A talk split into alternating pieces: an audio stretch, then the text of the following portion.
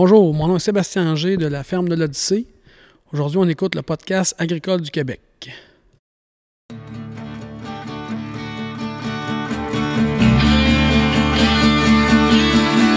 Dans les podcasts agricoles à la vie, comme à l'école, on se parle de bricoles, de choses anticoles.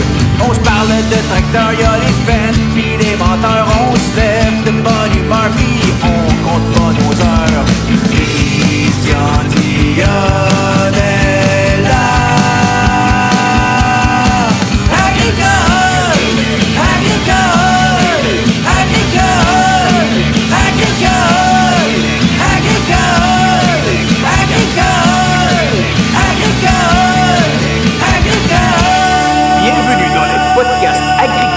Québec avec Christian Dionne.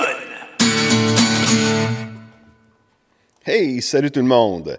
Hey, on est aujourd'hui le 30 avril. Présentement, de l'or tombe du, présentement du ciel. Bon, dans mon cas, j'ai déjà terminé de planter le maïs. Puis les céréales de printemps, ben, les autres commencent à sortir de, terre. Le seul bémol, les oies et les outardes qui sont pas encore partis vers le nord. J'espère qu'elles feront pas trop de dommages. Hey, j'avais oublié de vous parler de ça. Euh, je me suis équipé d'une console pour faire mes enregistrements de podcast. Avec ça, je peux utiliser n'importe quelle plateforme de visioconférence ou de vidéoconférence. Vous appellerez ça comme vous voudrez. Puis j'enregistre le tout directement sur la carte SD de la console. Ben, comme ça, ça m'évite d'avoir à payer un abonnement avec euh, la plateforme Zoom, par exemple. Puis mon jingle, ben, il est également intégré dans la console. Puis j'ai d'autres sons qui, aussi qui viennent avec. Comme par exemple, après avoir rencontré une super de bonne joke, genre Hey, c'est un bœuf qui dit à une vache, viens en arrière de la table, ma, de ma grande, je te ferai pas de tort. Ou ben non, j'ai aussi des enregistrements, des applaudissements qui viennent avec ça. Je peux monter le son, descendre le son. Puis même mon son est ajustable. Je le baisse, je le monte. Je vais le remettre où est-ce qu'il était à peu près. Puis j'ai dû changer mes micros aussi. Puis c'est les micros qui viennent avec ça, ben c'est de qualité de loin, de loin supérieure à des micros USB. Puis, ah oui, à passant, euh, n'oubliez pas d'aller écouter la musique de- du Backslash Band sur Spotify, Amazon Music, puis toute autre plateforme musicale. T'sais, il m'a rien chargé pour faire le jingle, mais ce serait la moindre des choses de lui faire une petite plug. Puis si ça vous dit, vous pouvez aller écouter le podcast que j'ai fait avec les gars des podcasts de garage. J'ai eu un plaisir fou à participer à leur podcast. Ce sont eux également qui m'ont inspiré à faire le format du podcast que je fais présentement. Le lien Spotify sera dans la description du podcast et aussi celui du backslash band. Il est maintenant temps de passer à mon invité de la semaine. C'est pour moi un honneur d'avoir une personnalité connue comme Barabas dans la passion. Sébastien Anger, bonjour! Allô, Christian. Ça remet un peu trop, par exemple. là? C'est bien correct. Ah, écoute, Sébastien, on tu vas nous parler un peu de toi, euh, d'où c'est que tu es né, tes études, euh, puis après ça, on va faire un peu le, le- le- le- un peu ton CV, si tu veux. Ah, c'est bon. ça, on- C'est un parcours un peu atypique Ouais. dans l'agriculture. En fait, c'est ça, je viens de Saint-Wenceslas, OK? pas trop loin de ce que j'habite en ce moment, Sainte-Monique. La ferme est située à Sainte-Monique actuellement. Je viens d'une famille un peu d'entrepreneurs. OK? Oui. Mais euh, ma mère, elle, elle, elle s'occupe- elle travaillait à l'hôpital. Mon père est entrepreneur en construction. OK? C'est un peu particulier. Puis on bâtit une entreprise euh, d'érablière. Et Des acériculteurs. Ouais, acériculteur, c'est mes origines. Fait que, tu sais, euh, on comme mes parents ont commencé avec 18 entailles, ils ont fini avec 14 000 entailles. Ils ont vendu l'érablière l'année dernière. Euh, non, il y a deux ans. C'est ça. Puis mes origines étaient là. Puis j'ai toujours travaillé sur des fermes, tu sais, quand j'étais jeune, j'ai toujours aimé ça, tu sais. Puis bref, puis euh, je me rappelle encore quand que j'ai fait, fallait que je fasse mes choix de carrière dans Oh, secondaire 4, secondaire 5. J'ai dit, ah, l'agriculture, j'aime ça, tu sais. Fait que j'étais allé. euh, vraiment, j'allais m'inscrire à Saint-Hyacinthe à l'époque, puis à, au Altea. J'ai été refusé. Ah ouais? T'as été refusé? J'étais pas assez bon à l'école. c'est ça, c'est mon histoire. Bref, je me suis inscrit au deuxième tour à Victo. Puis ils m'ont accepté. Puis, puis dans mon histoire, c'est qui est particulier, c'est qu'ils m'ont un mois d'août, euh, je me rappelle un téléphone de Victo, il disait Hey, Sébastien, à Victo, on donne le programme bio ou euh, conventionnel. Puis ça a été vraiment, en l'intérieur de moi, ça a monté. Ah, c'est bio. Mais je savais même pas dans quoi je m'embarquais. c'est vraiment vrai, c'est vraiment une- mon- Puis c'est là que j'ai commencé mon cours à Victo, puis là j'ai rencontré des gens vraiment formidables.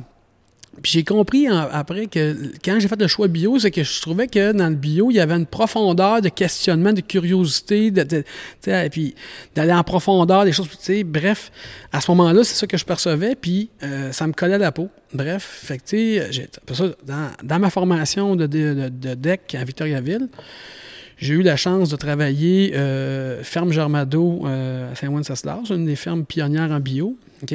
C'est-tu lui aussi qui a passé à semaine verte pas Ouais, longtemps? là? exact. Euh, OK, c'est Ferme Germado, qui était là, euh, dans les fermes de- de pionnières, le, le fromage de l'ancêtre. Oui, oui, oui, au pied du, du pont de Trois-Rivières. ça, c'est ma première école à l'agriculture. Puis auparavant, j'avais travaillé sur des fermes à Aston Junction. euh, bref. La deuxième ferme de stage, c'était mon ancien beau-père, Renz Buccelli, qui est la ferme actuelle, ferme Rintal. Bref, c'est là que ça- c'est que ma deuxième ferme de stage. Après ça, euh, j'ai continué mon deck, euh, j'ai fait mon. euh, je suis allé. dans- quand j'ai fini mon dans trois ans mon cours en, à Victo, je suis allé travailler un, un été de temps en Alsace, En France? en France. OK. J'ai été travailler sur une ferme euh, avec des vaches, des vaches Montbéliardes, là, avec euh, grande culture, des betteraves à sucre, là, des choses comme ça, puis il fait de la choucroute. OK? Puis là, j'ai été voyager en Allemagne, en Suisse, un peu en France. Bref, ça m'a ouvert un peu leurs horizons. Oui, oui. Euh, je suis revenu, puis là, c'est ça, c'est vrai, je me rappelle que cet été-là, j'aimais tellement l'agriculture que je me rappelle quand je charclais des choux. Je me rappelle un coucher de soleil, là, c'était tellement beau, j'étais tellement calme, puis là, je me disais, faut, j'aime tellement ça, faut que j'aille plus loin. Le lendemain, le lendemain matin, j'ai appelé ma mère, je dis, maman, inscris-moi à l'université, Euh, non, inscris-moi euh, au cégep en sciences, en sciences de la nature, je vais aller faire, je vais avoir en, en agronomie. Ma mère, elle créait pas trop ça sur le coup, là, tu sais. fait qu'il fallait que je fasse une année de, de, de, de, de sciences de la nature, tu sais, bref. Je me rappelle, euh, après, C'était pour avoir des cours préalables. Pour préalable pour aller à- éligible l'université. C'est beau. Fait que j'ai, j'ai eu un, un- une année de temps, là, de- quand ça fait trois ans que tu es dans le concret, un peu plus concret, le technique, tu arrives, là, des sciences, euh, des maths dérivées, c'était difficile. C'est une année difficile, j'ai fait beaucoup de judo dans ce temps-là, beaucoup de sport pour m'aider à focusser, là, vraiment à, à traverser cette année-là. Puis après ça, euh, quand j'ai fini cette, cette année-là, je suis allé travailler en Saskatchewan. OK. Travailler un, un, un été de temps à Gravelbourg, en Saskatchewan, sur une ferme bio, il y avait 1600 arbres. Ça, c'est Gravelbeau, c'est euh, c'est francophone. Ça, francophone. C'est une communauté francophone principalement, mais mon idée, tu sais, c'était d'aller apprendre l'anglais. Bref, me mouiller un peu à ça, tu sais, c'était une bonne école. Puis voir le, le- le- le climat, de, de me dépayser un peu, les grosses machines, euh, les climats secs, euh, les grandes prairies, bref, voir les designs culturels, ces choses-là. Oui. C'était un producteur qui faisait des, euh, des lentilles aussi. Oui, il y en a beaucoup dans l'Ouest qui font Exact. des lentilles. Fait que, tu sais, bref, ça, c'est du blé, de lentilles. Bref, c'était vraiment une belle expérience. Puis quand je suis revenu, j'ai commencé mon bac en agronomie à l'Université de Laval. OK. Fait que là, là, On est rendu en quelle année? Là, on est des années 80, attends un peu, 2001. 2001. OK. On est rendu en 2001. Puis, euh, à ce moment-là, euh, c'était, après, je me rappelle, là, euh, aussi, j'avais commencé aussi à travailler au lac Saint-Jean. Les étés, là, aussi, à travers ça, j'avais moi, bon, j'ai travaillé aussi euh, ferme Liro au lac Saint-Jean. OK. Euh, bref, puis euh, je me rappelle, Rodrigue Tremblay, le propriétaire de la ferme actuelle, il me donnait beaucoup, beaucoup de confiance. Il me donnait, tu sais, quand même, il y avait 600 hectares, il y avait 150 hectares de certifiés bio. Puis il me donnait quand même beaucoup de pouvoir de décision euh, à ce moment-là. Fait que j'ai appris beaucoup, tu sais, à, à porter les chapeaux de l'agriculteur, mais c'était quand même une belle école parce que j'avais à ce moment-là, j'avais pas les risques financiers qui venaient avec les décisions. OK. Tu sais, c'est le fun, de checker- c'est beau voir les agriculteurs aller, là, mais quand tu, tu portes les risques financiers, ça, ça, ça change la game un peu. Oui, oui, c'est mais c'était une belle école. Tu sais, vraiment, Rodrigue, il y avait une belle délégation de confiance, tu sais, puis j'ai appris beaucoup. tu sais, Puis il y avait une belle diversité de culture, il faisait de la semence à ce moment-là. Fait que j'ai connu, euh, à ce moment-là, j'ai fait deux saisons euh, chez lui. OK? OK? À travers mon baccalauréat en agronomie. Euh, bref, l'agronomie, c'était vraiment des périodes où j'étais allé plus en profondeur dans les curiosités, tu sais, qu'à- qu'à aller chercher des outils importants de compréhension agronomique, tu sais, bref, puis j'ai rencontré des gens super euh, formidables, là, tu sais, ben, tout au long de ma carrière, là, bref. Ben oui, ben oui.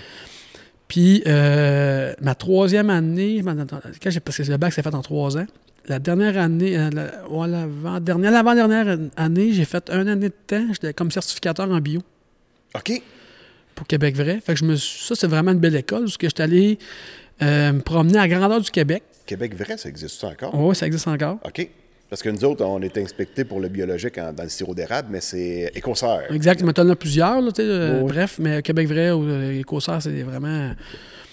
Fait que Québec vrai, vrai, c'était vraiment une expérience où ce que j'ai eu la chance d'aller me promener en grandeur du Québec, d'aller voir des entreprises maraîchères, des entreprises de grande culture, laitières, toutes sortes d'entreprises. Puis quand tu fais de l'audit, c'est une belle façon d'écouter des histoires. OK. Ben oui. OK? Puis là, tu vois, les- tu vois des chiffres, tu vois des, des trucs, tu vois des, des recettes agronomiques, tu sais, puis ça m'a permis de voir qu'est-ce qui marchait puis qu'est-ce qui marchait pas. Puis là, t'écoutes, tu te dis, ah, lui, il fait ça de même, puis là, il, ah, il prend telle décision, OK? Bref. Puis ça, ça m'a permis de me, me- je te dire, bâtir mes choix comme entrepreneur aussi. Ouais, ouais, ouais. Tu sais, là, euh, d'écouter, j'ai regardé, hier, puis là, tu vois des trucs, quelqu'un, lui, dit ça, ça marche, puis l'autre, là, tu vas voir une autre ferme plus loin, euh, lui, il dit la même affaire, ça marche aussi, un peu, là. Il y a, il y a comme une... Tu sais, bref... euh, fait que bref, ça m'a permis de me construire dans mes choix. Puis, euh, bref, là, j'ai fait mon, ma dernière année d'agronomie, puis quand j'ai fini mon bac en agronomie, j'ai été travailler, j'ai été engagé par le club du CDA, OK, qui est un club qui est vraiment pionnier en agriculture biologique au Québec. Un club agro-environnemental? OK. Puis, euh, j'étais engagé comme agronome à ce moment-là. Fait que je m'occupais d'une 35 fermes en bio. Je faisais de- du suivi technique, là, de l'accompagnement technique là, au champ, tu sais, tout. Puis mon expertise à ce moment-là, ben, ça l'ai encore, là, mais c'était vraiment tout le niveau du- des régies de culture, puis tout le contrôle des mauvaises herbes. J'ai toujours été euh, une patenteuse de machine, puis tu sais, j'ai vraiment été pousser ces connaissances-là. Fait que je les accompagnais beaucoup à ce niveau-là. Il reste que c'est quand même le, le défi en, en bio, c'est les, les mauvaises herbes. C'est un gros, c'est un, un des gros enjeux. Mais bref, toute la, la, mélarbologie, ça a tout été un- une grande curiosité chez moi. Fait que, bref, ça, ça, ça, ça m'a. euh, Fait que j'ai accompagné les agriculteurs dans, cette- dans ces, ces enjeux-là. Puis, euh, j'avais toujours rêvé d'aller voyager partout dans le monde. Fait que je me suis monté un projet euh, d'aller voyager euh, en agriculture. Fait je me rappelle encore du moment, puis là, je me disais, ah, comment je vais faire pour euh, payer ça? Puis j'habitais dans le Vieux-Québec à ce moment-là. Puis là, je m'en Ok. allais, je marchais un matin. Puis là, euh, j'étais allé cogner à la porte de Radio-Canada. Parce qu'il y avait la semaine verte. C'est vrai, ils sont, basés à Québec, eux autres. Exact. Puis là, j'avais cogné, puis je me suis dit, euh, on va leur demander, je vais, je vais- je vais aller voir des films pour eux, faire des reportages pour eux autres. Je me dis, la pire affaire, la pire, la pire réponse qu'ils vont me dire, c'est non. C'est ça.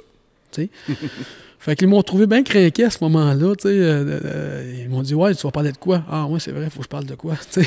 fait que là, ils m'ont. là, fait que là, j'étais- très spontané, très impu, tu sais, vraiment dans une décision. euh, bref. Fait que je suis revenu les, voir après. Il est soumis, je vais parler du land Nouvelle-Zélande, je vais parler. euh, là, je vais parler avec Vandana Shiva en, en Inde, nanana, bref. Ouais, OK, c'est intéressant. Tes sujets sont intéressants, mais il dit tu as zéro connaissance en caméra. Tu sais, en- J'ai dit OK. Ben, là-bas, je suis revenu une semaine après. Je, je suis prêt. Est-ce que vous me permettez de suivre une équipe de tournage à mes frais? Ils ont dit OK. OK. Fait que j'ai fait une coupe de tournage, puis il y a un comme. euh, euh, euh, euh, Robert- Tremblay, je pense, qui, euh, qui m'a suivi, qui m'a pris sur son aile un peu, qui, m'a, qui, qui me trouvait intéressant dans le sens que dans, dans ma démarche de, de curiosité d'apprendre là-dedans. Puis ils m'ont dit, Sébastien, mais si tu es prêt à, à prendre le risque de t'acheter une caméra, on te paye 200 pièces de cassette, puis on te donne X montant de la, de minute montée, puis il a dit go. Fait que je suis parti avec mon, mon pack sur le dos, une caméra. J'ai acheté une caméra 5000 pièces, bang. euh, C'est vraiment bref. Puis je suis parti trois semaines en Nouvelle-Zélande, OK. un mois en Australie, trois semaines aux Philippines, trois semaines en Thaïlande, puis un mois et demi en Inde. Fait que là, euh, là, puis là, c'était le thème, c'était l'agriculture. Oui, oui, ben oui.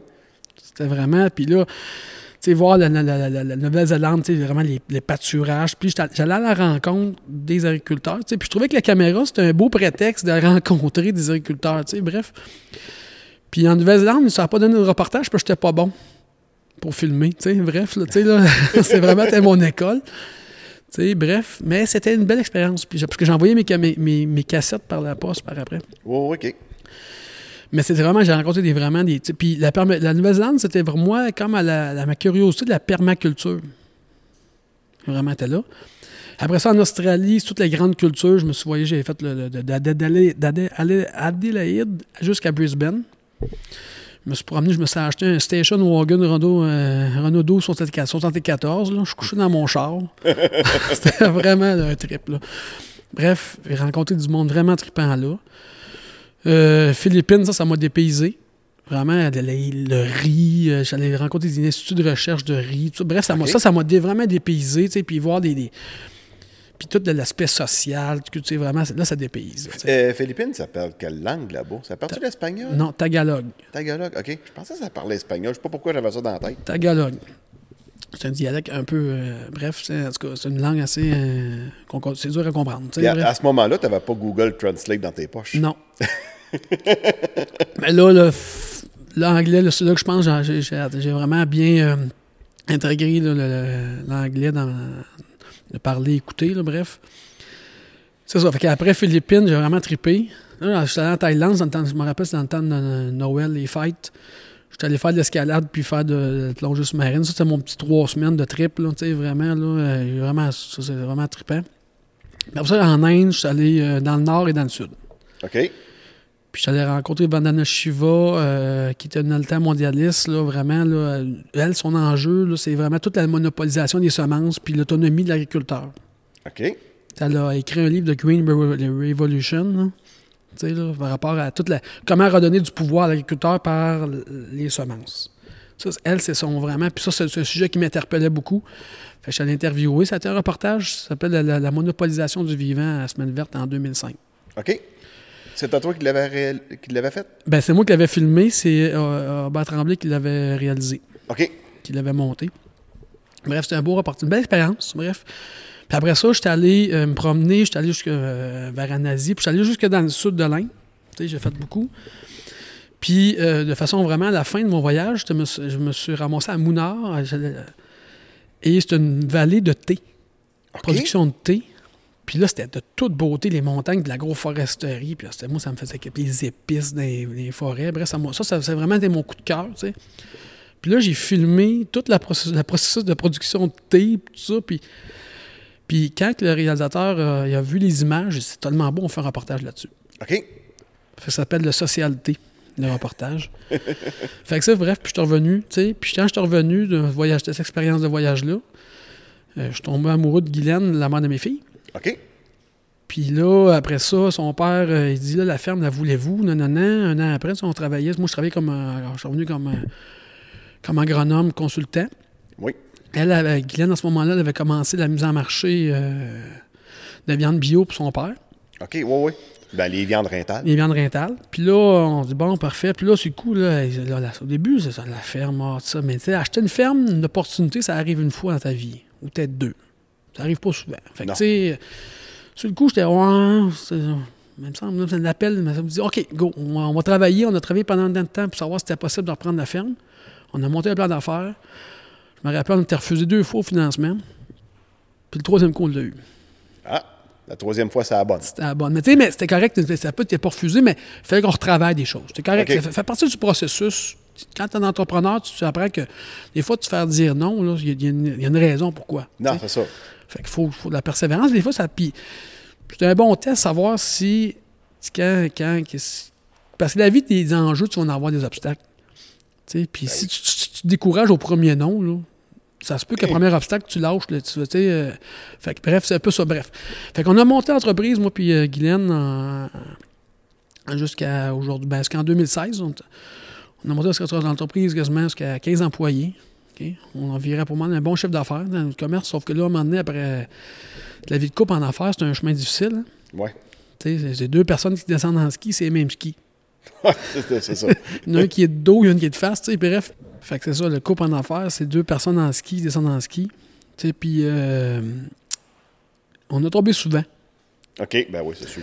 ça arrive de temps en temps. Puis je pense que ça fait partie du, du- Je pense que je suis pas le seul à vivre ces enjeux-là. Mais j'ai appris beaucoup. J'ai appris là-dedans. Puis euh, j'étais. Je me suis entouré dans ce processus-là beaucoup de personnes intéressantes. J'ai fait partie du groupement des chefs d'entreprise, un groupe d'échange d'entrepreneurs, tu sais, bref. Puis j'ai grandi dans le monde entrepreneurial. Puis je me suis dit, bref, quand j'ai décidé de. a décidé de vraiment séparer les entreprises, j'ai vendu l'en- l'entreprise des viandes rétales à Guylaine. C'est elle qui avait le talent de la commercialisation. C'était logique pour elle, c'est elle qui continue à ce niveau-là. Puis moi, je me suis dit, ben ça, c'était mon école entrepreneuriale. Fait que moi, j'ai racheté toute la ferme complète, tous les actifs tangibles. Puis j'ai une business, je l'ai bâti une, je vais en bâtir un autre. Fait que c'est ça. Fait que, tu sais, là, euh, j'ai quand même pris des, bons, des bons enjeux financiers à ce moment-là, des bons risques, OK? Puis c'était des risques calculés. Puis là, ben, euh, ça. Fait que là, puis cette année-là, tu sais, bref, j'étais allé chercher. euh, tu vu que j'avais plus l'outil de commercialisation, j'ai décidé d'aller chercher un contrat avec Viande du Breton pour Oui. sécuriser mon risque d'affaires dans la- l'aspect élevage, tu sais, bref. Puis, euh, je- Fait que t'élèves du porc bio pour Breton. pour Viande du Breton, Viande exact. du Breton. Tu Je connaissais la, production porcine, j'avais déjà pas fait pas mal de R&D là-dedans. Bref, j'avais tu expérimenté, mais je voulais plus faire de R&D là-dedans. Puis je voulais, c'était pas mon, mon ma force motrice, tu sais, elle est plus dans l'axe sol-plante. OK. C'est ça qui me passionne le plus. Fait pas des bâtiments. là. Mais les bâtiments, ça, ça je, tu sais, je suis capable de manager, mais ça reste que, Oui. tu sais, euh, en termes de défis comme entrepreneur, tu sais, j'ai comme, j'ai dit, je vais aller m'associer avec une entreprise euh, qui est vraiment bien structurée, puis vraiment leader au Québec dans ce domaine-là. Puis ça ça me amène aussi une grande euh, sécurité au niveau de la liquidité, parce que l'élevage, ça amène une sécurité de liquidité dans l'entreprise, tu sais. Oui, oui. Fait que bref. Fait que là, c'est ça. Fait que là, à ce moment-là, puis là, j'ai frappé des moments là, assez difficiles. La première année, là, je fais de l'haricot. Je pétais la gueule avec des haricots. Euh, j'ai fait des essais. J'ai toujours poussé la note, tu sais, faire du semi, j'ai fait du En plus, c'est vrai, il faut, qu'on- faut bien nommer que ça fait depuis 2008 que j'ai toujours travaillé en sol, dans la conservation des sols. Le premier équipement que j'ai fait de ma prime établissement, je l'ai mis sur des équipements de bion. OK. Puis j'ai fait de la culture sur bio. tu sais. Puis pour moi, c'était une technique vraiment en bio où ce que je pouvais faire. Oh! Ça va, Christian? Oui, On va l'avoir. C'est ça. continue. C'est ça d'être dans un garage. euh, c'est ça d'avoir un micro trop présent avec un, un bras pas assez fort pour le tenir. Fait que mon bout de stud, je sais pas pourquoi, mais il a tombé. ouais, c'est ça, ça fait.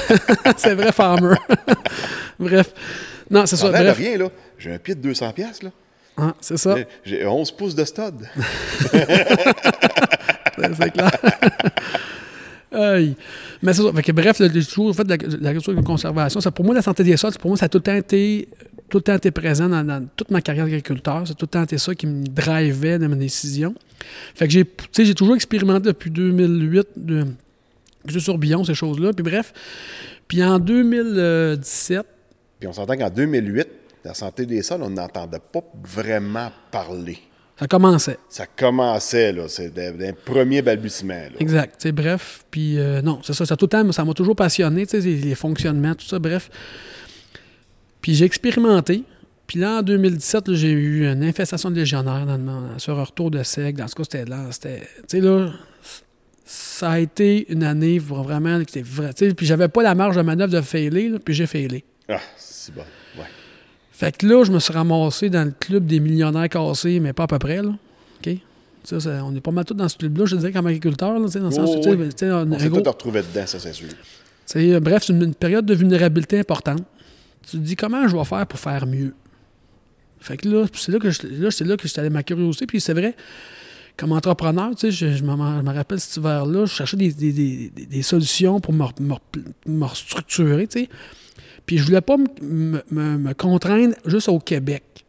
Je me suis dit, je vais aller voir ce qui se fait un peu partout. Fait que je pris mon pick-up, là, puis je suis allé faire euh, à peu près deux, pendant deux semaines de temps, me promener aux États-Unis.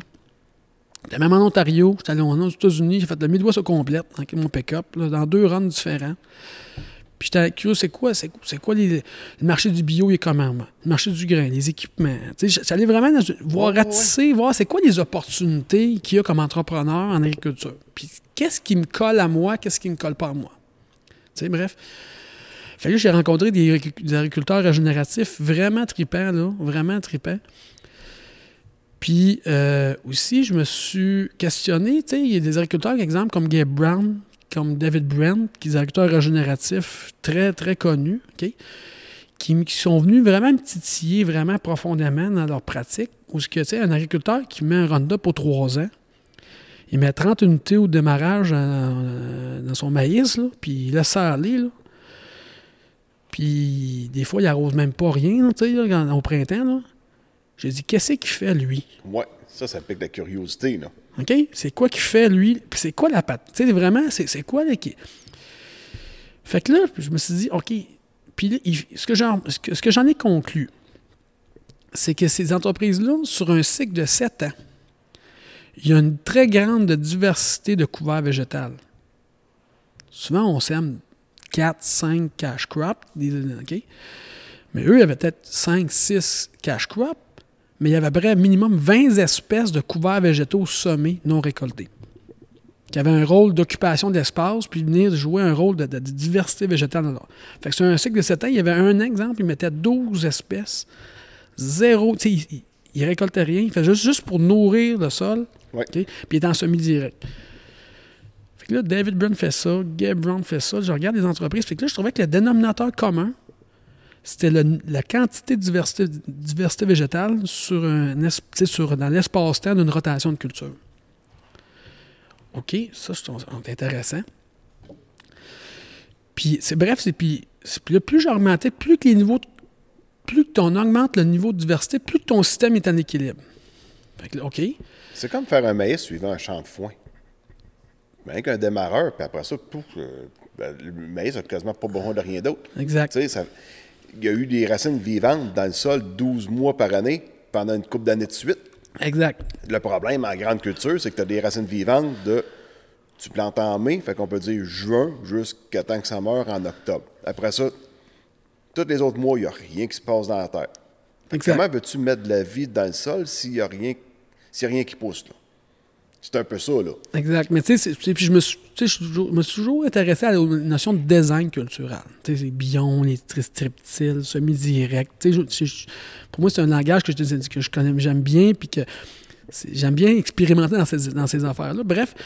Puis là, je rencontre un agriculteur, euh, euh, Marc Doudla, en Wisconsin, qui faisait du, il a fait du bion, il a fait du bio, il fait du bi- bio depuis longtemps.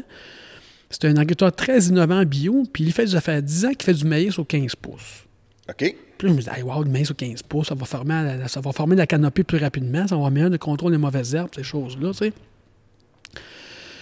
Puis là, je vais le voir, tu sais, puis là, bref, il me dit, puis là, je parle de ma- la notion de diversité végétale, tu sais, bref, d'intégrer de la diversité végétale pour être plus à l'équilibre, ces choses-là, là, bref, puis j'ai expliqué aussi un concept aussi qui est important, c'est que moi, je parle toujours que les mauvaises herbes, c'est de la biodiversité inconsciente, puis les couverts végétaux, c'est de la biodiversité consciente. C'est un choix que tu fais, C'est un choix que tu fais. OK?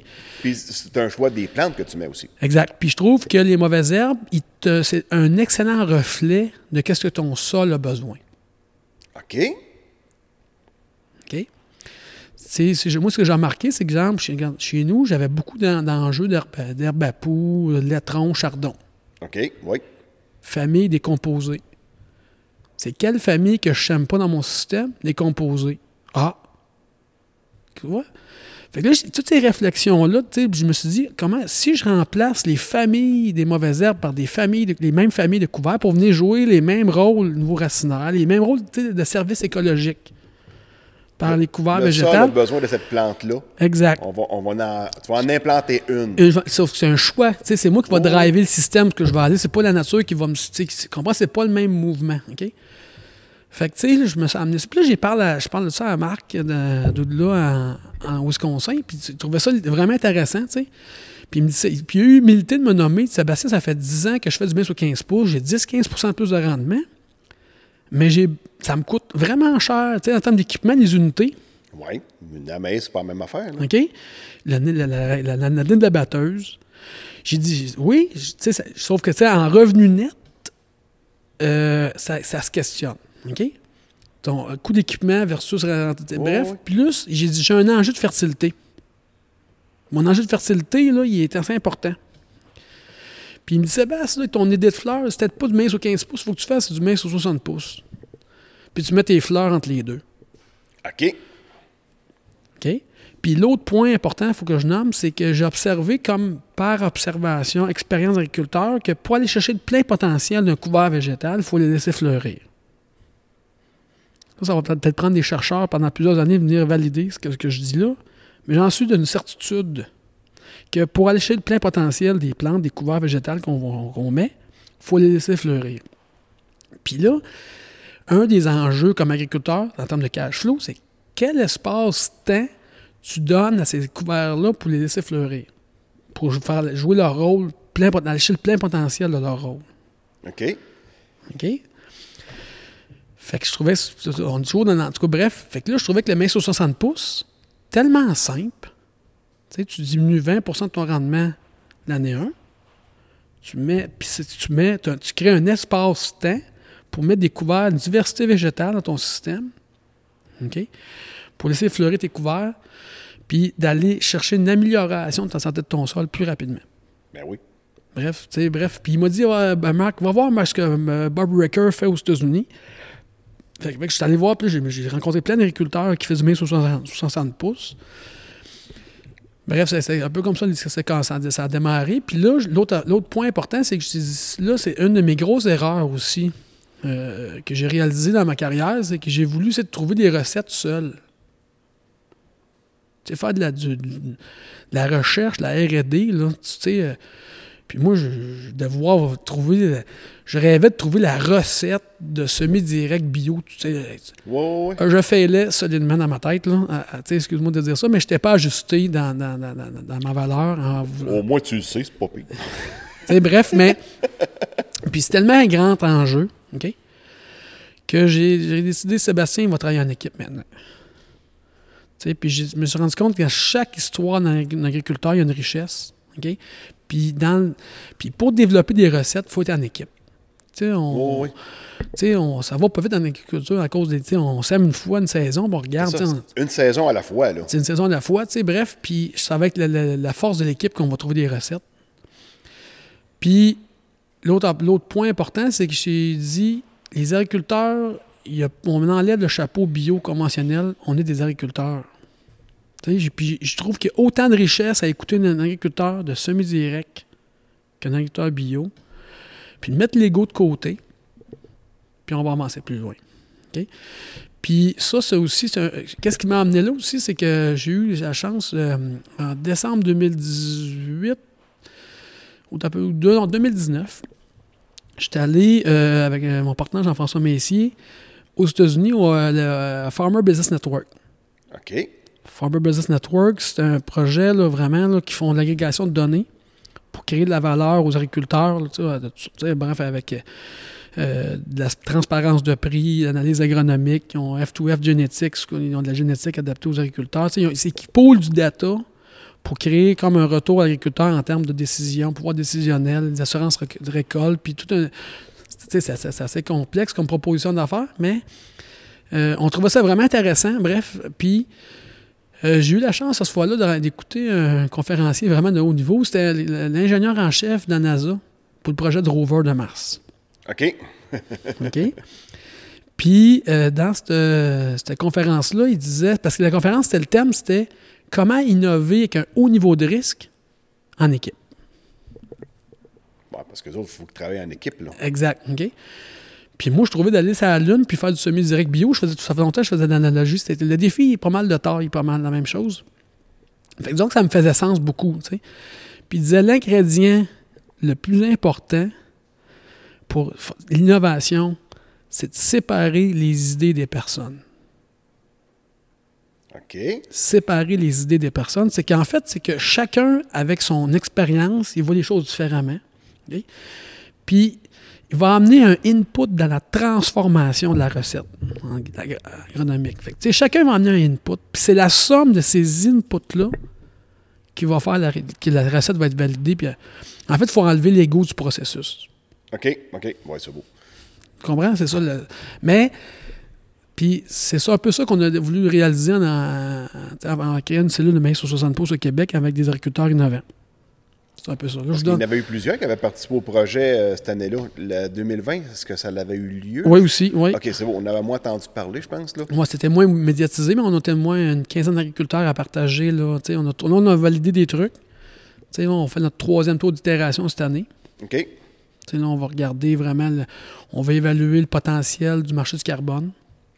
On veut valider, on a des tests de génétique aussi.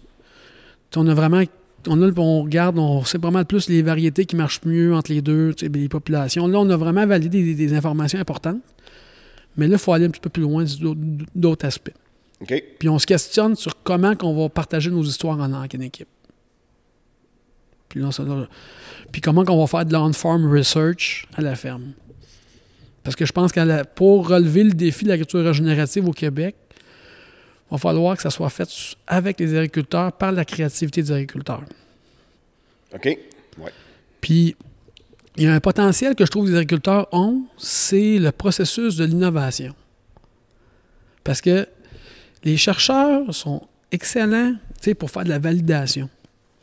OK? Ils, ils maîtrisent ce processus de validation, là, sont vraiment des tops. OK? Mais le processus d'innovation sont un petit peu moins bons. Je vais t'expliquer pourquoi. C'est que pour faire de l'innovation, le premier ingrédient que ça prend, c'est de, faire des erreurs de prendre des risques, puis d'aller dans de quoi de l'inconnu. Puis si tu ne fais pas assez d'erreurs, ça veut dire que tu, tu innoves pas assez. C'est pas moi qui dis ça, là, Elon Musk qui est pas mal meilleur pour. Je pense que c'est un de ses points majeurs. Puis les agriculteurs, c'est eux qui ont le potentiel-là de, de- de faire des erreurs. Puis ça prend aussi de l'humilité de partager ses erreurs. OK. Ouais. OK? Les chercheurs sont assez pourris pour faire des erreurs, ou, ou s'ils en font, assez pourris pour les communiquer. faut t'apprendre de tes erreurs. Tu comprends? Puis, en disant ça, je ne veux pas enlever la valeur des chercheurs. Ils ont une valeur, mais c'est deux processus, pour moi, distincts. L'innovation et la validation. Fait qu'il faut faire un processus d'innovation et la, la- la coller à un processus de validation. Tu sais, je pense que si on améliore le processus d'innovation, qui va se faire dans une plateforme sur les, les fermes au Québec, en nature régénérative, on va accélérer le, le- développement de cette agriculture-là. Puis l'aider par l'exemple. Parce qu'on est quand on est dans l'agriculteur, il porte le pouvoir de l'empathie d'un agriculteur en agri- en agriculteur. Parce que, tu sais, c'est tout quand on est au mois de février, là, puis il fait fret, là. Tu sais, les belles conférences qu'on voit, me fait, tu sais, vraiment la carbone azote, là. On a la bouche ouverte tellement c'est impressionnant. Quand Mais tu sais, quand c'était le printemps, là, puis là, il annonce de la pluie dans deux jours, là, puis t'as la marge crise dans le, dans- le piton, là. Tu t'en rappelles-tu du graphique carbone-azote du mois de février? c'est sûr que non. Tes idées sont rendues ailleurs. Là. Mais l'histoire de ton chum agriculteur, tu t'en rappelles. Fait que c'est pour ça que je pense d'a- d'amener partager des histoires entre agriculteurs, c'est ça qui va amener euh, les changements en agriculture régénérative au Québec. Fait que. Bref, c'est ça. Hey, ton maïs au 60 pouces, là, est-ce que ton maïs, proche des plants, il- tu le, le cerclais dessus ou il n'était pas cerclé pantoute? Moi, j'étais en régie bio. OK? Euh, après deux ans, euh, j'ai pris décision de. En tout cas, bref, je- ça, c'est une grosse questionnement. J'ai remis, même remis en question mes choix par rapport au bio. OK? OK? Ça a brassé pas mal dans ma tête. Là. Bref, tu sais, à un moment donné, quand tu fais des erreurs, tu bref, puis. Puis, j'ai f- je suis venu à la conclusion d'une chose. C'est ma conclusion personnelle, c'est une opinion personnelle. C'est que je me c- la proposition de valeur actuelle, c'est une, en, fait, c'est une proposition de valeur qu'on offre une relation de confiance au consommateur basée sur un processus qu'on met pas ci, qu'on met pas ça, puis qu'on met pas ci, puis qu'on met pas ça. Principalement. Puis c'est pas parce que tu valides un processus que tu es collé à un résultat réel. Puis moi, je pense que le reflet idéal, ça va être la biodiversité, mais bref, ça, c'est un autre, ça, on pourrait faire un autre podcast juste sur ce sujet-là, bref. mais je suis venu que si je veux y réussir en bio, il faut que je manipule le sol. Ouais, OK? faut que tu le brasses. faut que je le brase. Puis, il y a un aspect que pour moi que je suis déchiré. Je vis une dualité intérieure dans cet enjeu-là de travail de sol. tu sais, Puis il y a comme un, tu construis, tu déconstruis, tu construis, tu déconstruis. Fait que, tu sais, fait que, tu sais, il y a un- comme un processus que je trouve que ça, tu sais, c'est, c'est difficile. Tu sais, tu bâtis, ta tu ton sol, tu le travailles, boum. Tu sais, bref, Comme labourant dans le graveur. Là. c'est ça. Tu sais, bref, puis euh, j'ai comme trop poussé la conservation des sols que je me pétais la gueule dans le maïs principalement. Parce que tu sais, j'étais trop. euh, bref. Fait que j'ai- dit, OK, si je veux être bio, Il faut plus, j'aille- faut plus que je me questionne sur travailler du sol ou pas. Je- bref, puis euh, si je veux faire du semi-direct, tout ça, bref, je me suis rendu compte aussi que le maïs sur 60 pouces, c'est vraiment une technique beaucoup plus d'agriculture ré- régénérative. Bref, puis moi, je pense que d'a- d'aller dans des semi-directs, d'amener la diversité végétale, je pense que ça va être la voie à où aller. Bref, puis euh, tout bâtir la population en santé des sols par les vers de terre, tout, tout travail. Bref, c'est un peu... euh, c'est vraiment d'a- d'aller dans une, euh, une vision... Moi, je pense que le, le maïs sur 60 pouces, ça va être pour moi un outil qui va accélérer euh, la, rapidité que ton, sol y évolue. Parce que tu sais, que c'est quelqu'un qui fait, quelqu'un qui fait sa transition en agriculture régénérative ou en semi-direct, il y a toujours des années difficiles. Hein? Ouais. C'est des, des 3-4 premières années. Puis ce que j'ai compris, c'est que toute la biodiversité, tout le mécanisme de- le ver de terre, il n'était pas là, mais ça prend peut-être 2, 3, 4 ans avant qu'il apparaisse. Mais sais, comme moi, par exemple, je suis pas passé du semi-direct au jour au lendemain. On a fait du conventionnel. Après ça, on a commencé à délaisser un peu plus la charrue. On donnait un coup d'ess, mettons, sur un retour de soya. Puis d'un coton de maïs, on passait à des chômeuses dedans. Il y a eu une belle transition, moins. qui, était moins violente que le bourré, par exemple. Mais la, la population de vers de terre commence à monter tranquillement pas vite. Là, je viens d'intégrer un peu plus le, semi-direct depuis 4 ans, depuis que j'ai acheté mon nouveau planteur. Puis là, je commence à voir, là, euh, écoute, je vais fouiller ma, ma- ma- ma profondeur de semence, je tombe tout le temps sur des vers de terre. Ce que je voyais bon pas signe. avant, là. Que je m'améliore quand même pas mal. Là, c'est. Je suis rendu à plus vouloir essayer d'intégrer plus d'engrais verts, de culture de couverture. C'est Ce qui n'est pas évident, là. Ça fait deux, trois ans que le soya, on sème le soya, puis on récolte le soya dans la misère. Euh, c'est pas le temps d'aller semer, là. Il mouille tout le temps quand on récolte le soya depuis trois ans. Exact. Exact. Puis non, je trouve la- un point qui est important, il faut comprendre, c'est la richesse d'un agriculteur là, net, qu'un agriculteur fait net, là, parce que des fois, on, on on on se compare avec des revenus bruts. Et ça, on fail un peu à ce niveau-là. Si on prend les revenus nets, ben l'agriculteur, il fait du design de biodiversité dans l'espace-temps. C'est-à-dire qu'il y a de la lumière, qui est gratos pour tout le monde. Oui.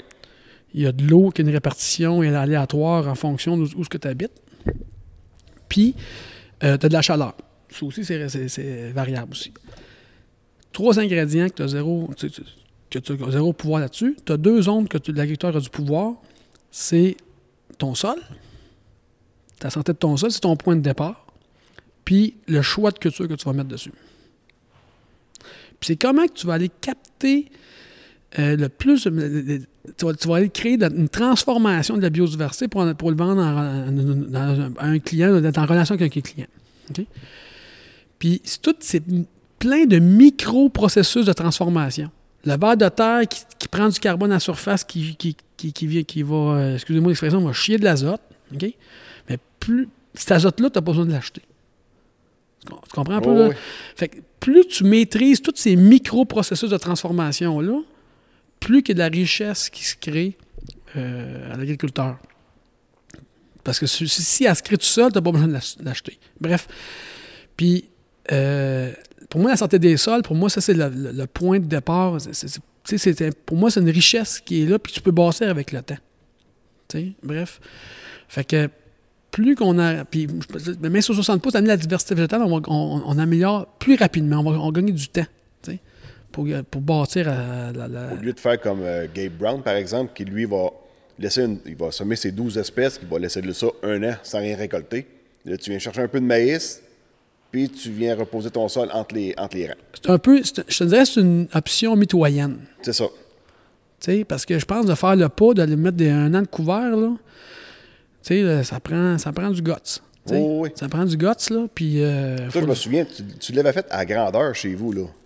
Ah, ton maïs, c'était à 60 pouces, là, euh, la première puis deuxième année aussi, je pense. Ah ouais, moi, je, je me suis pas... Moi, pour moi, c'est tellement pas... C'était pour moi, c'est all-in là-dessus, puis j'en, suis encore persuadé, OK? Toutefois, ça serait all-in... en- en- si je serais en, en régie conventionnelle, ça serait all-in 60 pouces, je me pose même pas de questions. OK. C'est full, tu sais, sauf que là, dans mes choix, euh, bref, puis le- le- l'an dernier, il fallait, il fallait que je prenne aussi une décision, euh, tu sais, j'avais juste 90 hectares? J'étais relativement très, même bien, très bien endetté, puis je- tu sais, j'avais pas beaucoup de marge de manœuvre. Puis moi, j'ai compris une chose, une entreprise, là, ça prend du cash flow. Ouais. Pas de cash flow, là, tu avances pas bien loin. Puis euh, j'ai fallu que je me remette en question dans mes choix que je faisais. Tu sais, bon, j'ai remis en question le choix d'être bio, conventionnel ou euh, régénératif, bref. Ouais, je me souviens, tu m'en avais parlé une fois. euh, on mangeait très bien au McDonald's quand tu m'en avais parlé. Ben, ça arrive pas souvent, mais ça arrive de temps en temps. Ouais, Je suis moins dogmatique que j'étais. Et euh, c'est ça, bref, j'ai cette ouverture-là. puis Bref, puis je me suis questionné aussi sur euh, les- orientations que je faisais. Puis là, j'ai commencé aussi à faire des poireaux avec Lou, Lou Marie Jutra de Culture de chez nous. Les cultures de chez nous, oui. Tu sais, bon. Tu sais, j'étais. Puis je me suis dit, bon, j'étais comme bloqué à 90 hectares, tu sais, ah, ça prend des équipements. C'est pour être à la coche en grande culture, ça prend des équipements adaptés, tout ça. Bref, puis là, ma capacité de grossir n'était pas trop élevée, là. Ouais, c'est ça. OK? Avec euh, manque de liquidité et tout, là. Manque de liquidité, euh, acheter le prix des terres, bref, euh, OK, qu'est-ce que je fais? OK, OK. Que là, je me suis dit, attends un peu. Fait que j'ai pris la décision de vendre un bloc de terre. OK? C'est une décision quand même assez difficile pour un agriculteur, je peux te dire, mais je suis content de l'avoir faite. Bref, puis euh, je suis aussi, aussi content de l'avoir vendu à la bonne personne. Je l'ai vendu à Yannick Beauchemin, Oui, qui est un agriculteur qui est connu, qui est très, puis je trouve qu'il appuyait, mais qui va venir continuer ce que j'ai commencé, commencé avec la santé des sols. C'est ça. tu sais que c'est pas lui qui va arriver avec une charrue dans le champ, là. Exact. Pour moi, c'est une valeur importante, tu sais, bref. Ça, c'est pour moi, je suis vraiment quand j'ai comme l'impression d'avoir passé à la POC à Yannick. OK? Ben oui. C'est même que je le vois, ben tu sais. oui. Bref, puis il va continuer. On fait du maïs sur 60 pouces cette année encore. OK? Cette personne-là, on fait des tests d'hybride. Puis, tu sais, on va faire des tests, mais je vais le faire en équipe. Je travaille- Tu vois, je travaille encore en équipe. Mais bref, dans mes décisions de vendre une terre, je dis, je vais rapetisser, puis je vais aller faire du maraîcher. OK? Ou des cultures spécialisées à plus grand revenu. Fait que mes équipements, de équipements, que- qu'est-ce qui était pas un enjeu, devient une force. Parce que souvent, les maraîchers sont, sont peu. En bio, ils ont souvent des petits, des petits, sont- ils n'ont pas des gros équipements, ces choses-là. Tandis que moi, j'étais équipé en grande culture. D'aller en. Puis j'ai des arcleurs, puis des outils que j'ai, j'en ai plein. Là. Euh, pour moi, ça devient une force. Bref. Fait que ça, bref, cette année, je fais du poireau, je fais de la courge. Puis euh, l'an dernier aussi, j'ai j'ai vu l'opportunité de faire de la production de graines de citrouille. OK? Puis la production de graines de citrouille, tu sais, ben en fait, pourquoi c'est. Ben, je me suis dit, ben j'ai vu le marché. Puis l'autre affaire, c'est que j'avais une relation euh, que j'ai connue dans mes débuts de Rintal, que j'étais euh, au marché Outremont à Montréal. C'est comme ça qu'on a commencé notre business. À vendre des saucisses euh, un dimanche matin, là, euh, ça s'appelle les dimanches de bio d'Outremont. Ah oui, OK. C'est comme ça qu'on a commencé, tu sais. Puis, tu sais, c'est-. Pour faire une petite, euh, une petite bulle là- à ce niveau-là, c'est que. c'est Qu'est-ce qui est le plus payant, c'est d'avoir pris le temps d'écouter les consommateurs. Tu sais, un marché, c'est à- là, on écoutait c'est quoi les besoins, ces choses-là. Bref. Fait que c'est comme ça qu'on a, a commencé à les viandes rentales, à faire le marché. Puis là, j'avais connu Marie-Josée Richer, qui est dragon aujourd'hui, euh, de, de- de la compagnie Prana. Oui, oui, ben oui. Bref, puis elle, elle vendait ses sacs de noix à côté de mon kiosque.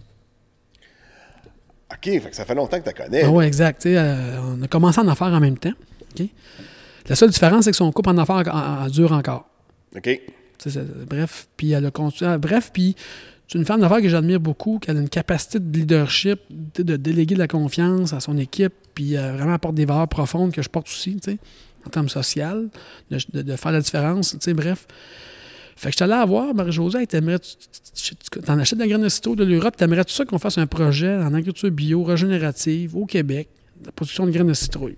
Elle dit go, ça c'est bâche, ça me fait triper, on fait go. Fait qu'on s'est lancé là-dedans. Fait que moi, en- en Ouais, 2020, parce qu'elle, euh, c'est beaucoup du biologique. Tout bio, ouais. Pratiquement tout de l'importé aussi qu'elle fait, là. quasiment tout. Ouais. Bref, puis c'est dans sa vision d'aller plus local, ses valeurs. Tu sais, il est certifié B Corp aussi dans, son- dans sa certification bio, mais B Corp aussi, qui est une, B Corp, qui est une certification de Business for Good, OK? qui vont faire des audits sur toute la gestion de leadership entrepreneurial de l'entreprise. OK, OK. Vraiment intéressant. Bref, puis euh, on a vraiment on a des, des bons fits de valeur, tu sais, on, bref, c'est- on- puis on dit, fait que je dis go, je me lance là-dedans. J'ai eu euh, réussi à mettre la main sur une, des seules récolteuses qu'il y avait au Canada. De citrouille? Ouais. OK, c'est une machine qui va les récolter. Ouais, la, la même journée la même journée, j'ai, acheté ma machine de citrouille, puis j'ai signé le contrat avec Marie-Josée. La même journée. C'était vraiment drôle. Fait que bref, fait que, on a expérimenté. Puis là, j'ai expérimenté ça dans deux, trois régies. Fait ça, en main sur 60 pouces, en semi-direct dans le seg, puis en culture sarclée. Avec différentes variétés. Puis on a eu une saison, on a passé avec la sécheresse. Que, bref, ça a été- Il y a une vidéo, vous pouvez aller voir sur euh, pranosnack.com. OK? Ça s'appelle Petite graine, grosse différence. On- S'il y a un lien de ça, on va mettre le lien dans la description du podcast. Ouais, ça c'est bon parce que c'est une vidéo de 14 minutes qui explique toute l'histoire. C'est vraiment intéressant. OK? Toute les, vraiment l'histoire, tu sais, bref. Fait que c'est ça. Fait que là, on a validé, tu sais, bref. Puis on a eu. Ben, en tout cas, là, j'ai compris pourquoi ça s'est jamais fait avant au Québec. Les défis agronomiques sont assez relativement importants. Et les défis de conditionnement également. Pour la citrouille, Oh oui, c'est pas. euh, tu sais, parce que c'est une graine qu'il faut que tu récoltes, tu humide, faut que tu la laves, faut que tu la sèches. Tu sais, c'est- c'est pas. euh, tu, tu, tu te dis, ben OK, là, il y avait cette opportunité-là, mais je- je- ça prenait quand même beaucoup de skills agronomiques. Puis, tu sais, une chance qu'il y avait beaucoup de relations, puis il y a un peu d'expérience. Le, le fait d'avoir travaillé dans une entreprise de viande, tout maîtriser les processus, bref, c'est une chance qu'il y avait cette expérience-là transformation, là. cette transformation-là, ça m'a ça donné des bons outils. Bref, puis là, cette fois, cette année, on continue. J'en fais 30 hectares. Je suis allé chercher des, des variétés en Autriche, euh, hybrides. Euh, J'ai j'ai fait de l'acquisition d'équipements spécialisés de récolte pour venir m'appuyer à ce niveau-là. Fait que, bref, là, j'ai- on fait un auto de piste à ce niveau-là. Euh, euh, question comme ça, tes citrouilles, le restant de la citrouille, tu fais quoi avec ça? C'est un fertilisant. OK, il ne s'en retourne pas dans l'alimentation, quoi que ce On soit. a fait là. des petits tests de pulpe, de, de- de- mais ça coûte trop cher de déshydrater. C'est le, processus, de, là, le retour au champ est peut-être la meilleure. OK. Fait que, tu sais, je pense que c'est un. Bref, puis pourquoi j'ai fait ce choix-là aussi? Ben, là, euh, juste comme pour le fun de même, ta citrouille est coupée, tu enlèves toutes les graines qui sont en dedans. C'est toute mécanique ou a- Toute mécanique. toute mécanique? Là, j'ai acheté une andonneuse qui, fait les, qui, qui va les mettre en, en rang. Oui, ça c'est correct. Après ça, j'ai une machine avec des pics. Ça pique la citrouille, ça rentre dans la machine. C'est broyé, puis là, les pépins, ils sortent. Ah ouais, OK, OK, OK, OK. Tabarouette, OK? Elle C'est ça. Fait que c'est c'est vraiment. Puis là, la pupe, elle sort en arrière. retourne dans le champ en arrière, en andin. Exact. exact. Fait que ça, c'est c'est un beau retour. tu sais, Beaucoup de carbone labile à ce C'est niveau-là. un peu comme des, euh, des pots de conserverie. Tout est récolté vert. Exact. C'est, il rouvre la gousse, il conserve On- les pois. Exact. Pourquoi que j'ai. Bon, euh, aussi, pourquoi la citrouille? C'est que je, trouvais que c'était une culture que la recette agronomique régénérative est déjà un peu éprouvée. J'ai un de mes, un de mes des bons mentors, c'est Steve Grove en Pennsylvanie, qui est vraiment un, expert en couvert végétal.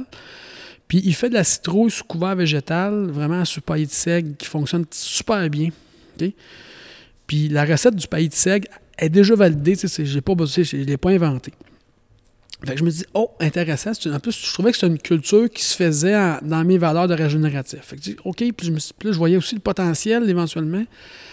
Tu sais, L'idée aussi, c'est- c'est que d'arriver à mettre un an de couvert végétal, d'amener les agriculteurs à faire ça, ça va prendre des outils, des, des- des outils financiers pour les appuyer à ce niveau-là.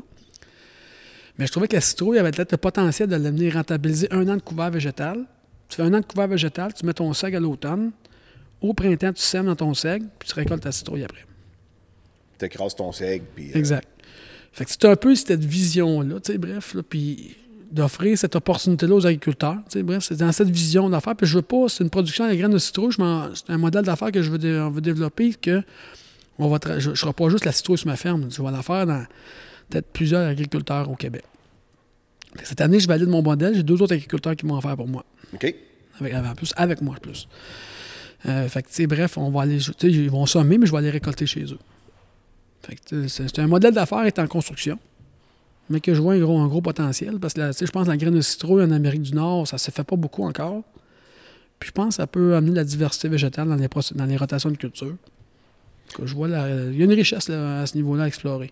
Tu sèmes ça à quelle population et à quel espacement? J'aime ça aux 60 pouces. Hein? Ah, ça, ça doit bien être un planteur pour ça. Exact. J'ai fait juste un planteur pour ça. On dirait que la vie m'a amené aux 60 pouces. Bref, Ah. c'est comme ça. Euh, après ça, c'est à peu près 18 pouces sur le rang. OK. Un plan ça. au 18 Ouais, pouces. exact. Exact. Ah, ben, ça s'étend quand même pas mal, là, des citrouilles. Oh, là. ça, exa- oh, ça pousse. Ça, vraiment, ça... Puis euh, la population est autour de 18 000 plants à l'hectare. OK.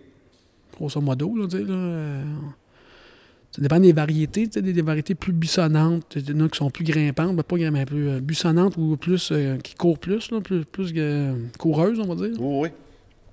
Fait Parce que, que, comme la, ben, les citrouilles, c'est un peu la même famille des courges. C'est ce qu'ils appelaient là, dans le temps, là, ben, dans le temps des Amérindiens, les trois sœurs. Exact. Le maïs, la, qui plante, ben, qui, qui, qui pousse en hauteur. Tu as l'haricot qui vient s'attacher après le maïs, puis qui fournit de l'azote. Ben, Puis tu as la courge qui vient couvrir le sol, qui empêche les mauvaises Mais il y avait vraiment cette vision-là. tu sais, puis Je l'ai testé l'année passée. Sauf que je me dis, ouh, là, il y a ça, c'est peut-être. Je pense que je vais le réaliser, ce défi-là à grande échelle, là, de la mille pas. Mais ça va me prendre peut-être que quelques années. Parce que, tu sais, la ré- valider la recette, là, tu sais. c'est- Les trois sœurs? Ah, oui, oui, parce que, sais, la courge, tu sais, euh, Parce que c'est pas seulement en même temps, là. c'est pas seulement en même temps. Tu sais, tu gères trois cultures dans le même champ. Oui. Tu as l'enjeu des semis, du contrôle des, des- des- des mauvaises herbes, puis tout le phytosanitaire, puis la récolte. Fait que, il y a vraiment là, il y a des bons enjeux, mais ça se fait. Moi, je pense, mais tu sais, je pense ça va travailler avec un genre de striptile avec des trucs de seg entre les deux, là, bref. Ouais. Bien sûr, dans, dans le temps, eux autres, ils récoltaient à sa mitaine, là, c'est pas pire. là. Exact, euh, exact, mais je pense que je... ça a un potentiel, tu sais, mais bref. Mais je trouvais aussi, qu'à 60 pouces, il manquait un petit peu de lumière pour la courge.